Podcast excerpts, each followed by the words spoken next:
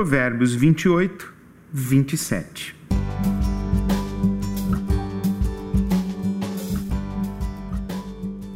Quem ajuda os pobres não passará necessidade, mas quem fecha os olhos para a pobreza será amaldiçoado.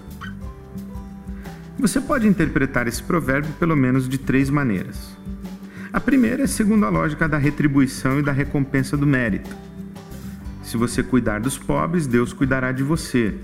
Como uma espécie de contrato entre você e Deus, você cumpre a sua parte cuidando dos pobres e Deus faz a dele provendo o que você precisa a provisão de Deus para você é o efeito cuja causa é a sua generosidade.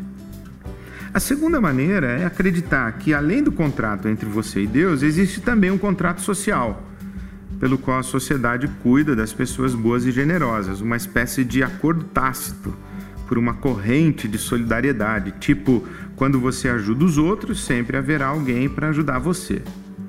Mas eu gosto de pensar que a chamada lei de Lavoisier, que postula que na natureza nada se cria, nada se perde, tudo se transforma, reflete também um princípio espiritual que revela o funcionamento do mundo conforme criado por Deus.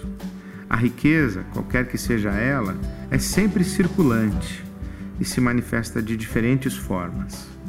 A maneira de aplicar isso ao mundo da solidariedade é a seguinte: quem ajuda os pobres não passará necessidade, porque está integrado no fluxo de vida e prosperidade do mundo material e do mundo espiritual.